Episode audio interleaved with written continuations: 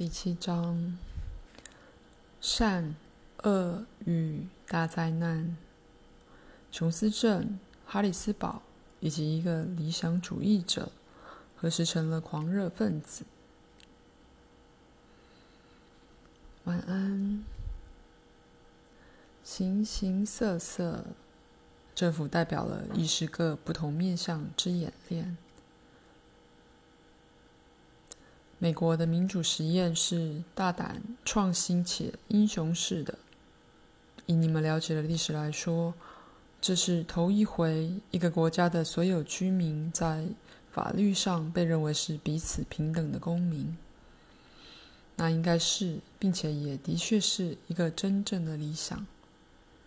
当然，就实际状况而言，常常有不平等的存在。在市场或社会里的待遇，常常显出与那个宣称的全国性理想有很大的出入。但那个梦是美国全国人民生活的重要部分，甚至那些无廉耻的人，也必须至少给他一个有口无心的承诺，或做出阳奉阴违的计划。过去和现在。世界大部分地区许多重要的决定，并不是由个人，却是由国家或宗教或社会做出来的。在这个世纪，几个问题来到了美国文化的最前端：有组织的宗教已经变成一个社会性而非灵性的实体；外在化以及科学、技术和金钱利益之结合。这里，鲁伯谈威廉·詹姆士的书会是很好的背景资料，尤其是谈到民主与灵魂学的部分。无论如何，在一方面来说，每个人被认为应与他人平等。举例来说，婚姻不再是被安排的，一个男人不再需要子承父业，年轻人发现自己面对了许许多多的个人决定。而那在别的文化，多少是自动被决定的。交通的发展打开了这国家，因此一个人不再局限于他的家乡。所有这些意味着，人的意识心快要扩张其力量、能力及范围了。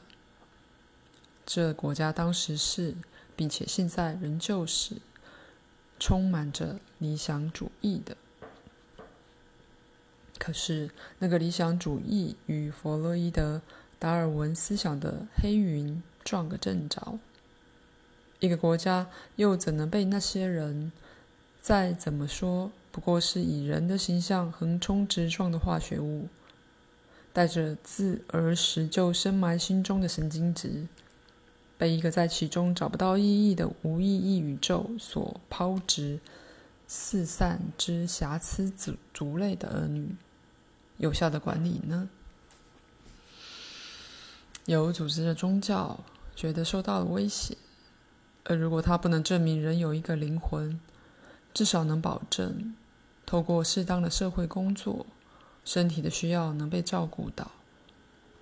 因此，他放弃了很多也许会增加力量的原则，反之，接纳了将清洁与美德。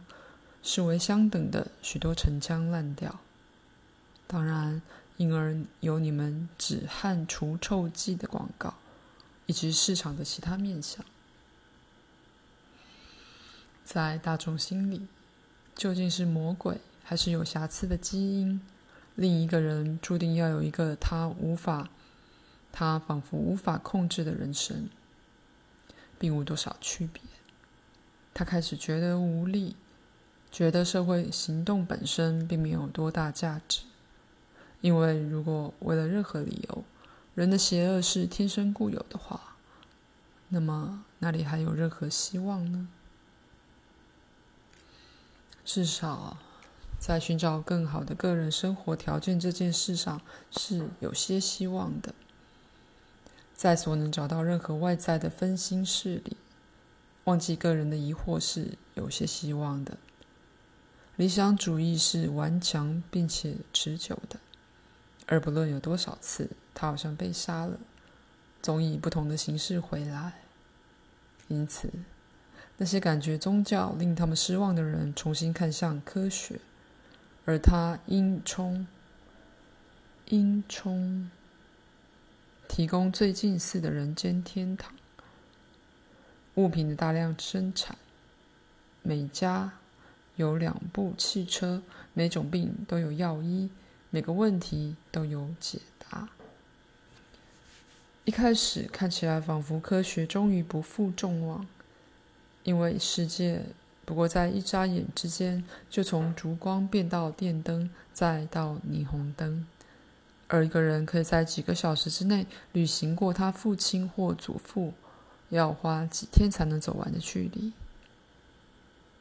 而当科学提供了日新月异的舒适与方便时，很少有人提出问题。可是毫无疑问的，外在条件已经改进了，但个人看起来却并没有更快乐。到这个时候已经很明显了，科学发明也可以有更黑暗的一面。如果科学知识被用来颠覆生命基础本身，那么生活的外在便利还有什么相干呢？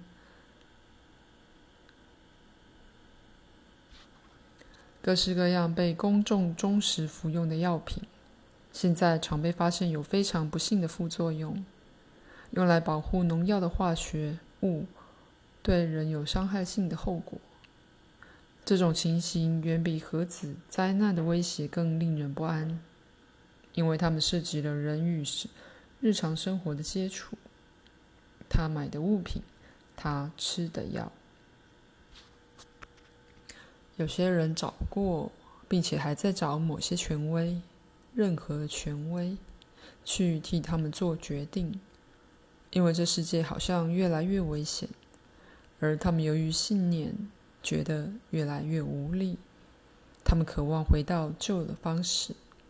在那时，结婚的决定是替他们做好了的。他们能安全地追随自己父亲的脚步，既没感觉到不同地方的诱惑，也被迫留在家里。现在，他们已被困于科学和宗教之间。他们的理想主义找不到任何特定管道。他们的梦仿佛被出卖了。那些人指望形形色色的狂热教派，在那儿决定已替他们做好了。他们个人主义的重担解除了。由于矛盾的信念，那种个人主义已经被夺去了它的有力感。在某个时候，男人也许会应召入伍。而他们私自雀跃地去了，期待着完全成人之前的一段时间，在那儿决定会替他们做好，他们可以观望，而且那些还没有完全准备好去面对生活的人，也可以带着一种荣誉感与尊严离开他。过去，甚至在你们这个世纪。为那些不想像其他人一样住在世界里的人，也有修道院与修女院的存在。他们可能追求其他的目标，但有关住在哪儿、做什么、到哪去、如何过活的决定，都会替他们做好。通常，这种人是由共同兴趣及一种荣誉感结合在一起的，而在这个世纪，也没有报复好害怕的了。可是，狂热教派主要是与恐惧打交道，而用它来作为一种刺激，他们更进一步腐蚀了个人的力量，使得他害怕离开。那个团体有力量，而除了那个团体的力量是被赋予了他的领袖之外，个人是没有力量的。举例来说，那些死于圭亚那的人是有自杀倾向的。他们没有值得自己活下去的主意，因为自身的理想主义已变得与实践离得如此之远以至于留给他们的只有其灰烬而已。琼斯镇的领袖内心是个理想主义者但什么时候一个理想主义者变成了狂热分子呢？什么时候对善的追求会有灾难性的后果呢？而科学的理想主义又是如何与三里岛之激进成灾，并且与核废料储藏或核子弹制造里的潜在灾难画上等号呢？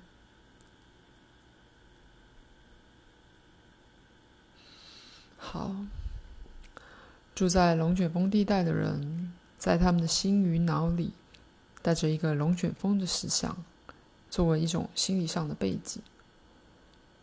他们生活中所有事件之发生，都多少被这灾难的可能性加上标点或加料。他们觉得无论任何、无论何时，都可能会被促使去面对最大的挑战，去依赖他们最强的应变能力、最大的耐力，并并且面对耐力的考验。他们用或常用。这样一种心理与物理背景于自己内在，维持住那些特质的活力，因为他们是那种喜欢感受到与挑战对抗的人。通常，这种可能性的存在及被接受，的确提供了一种外在的危机状况。那在个人群体来说，象征了独立与内心的危机。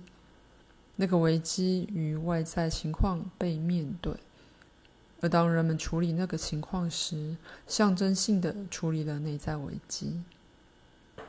以一种说法，那些人信任这种外在的对抗，甚至为这种目的仰赖一连串可以利用一辈子、种种不同严重程度的危机。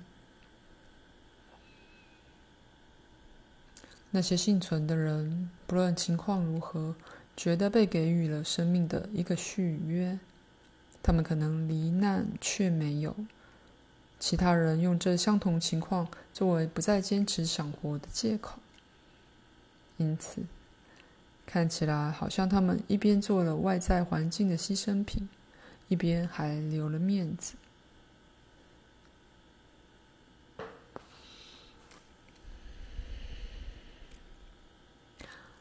我祝你们有个美好甚至开心的晚上。而鲁伯谈植物的资料，可能把它导向一些意识最具创造性的扩展及新的洞见。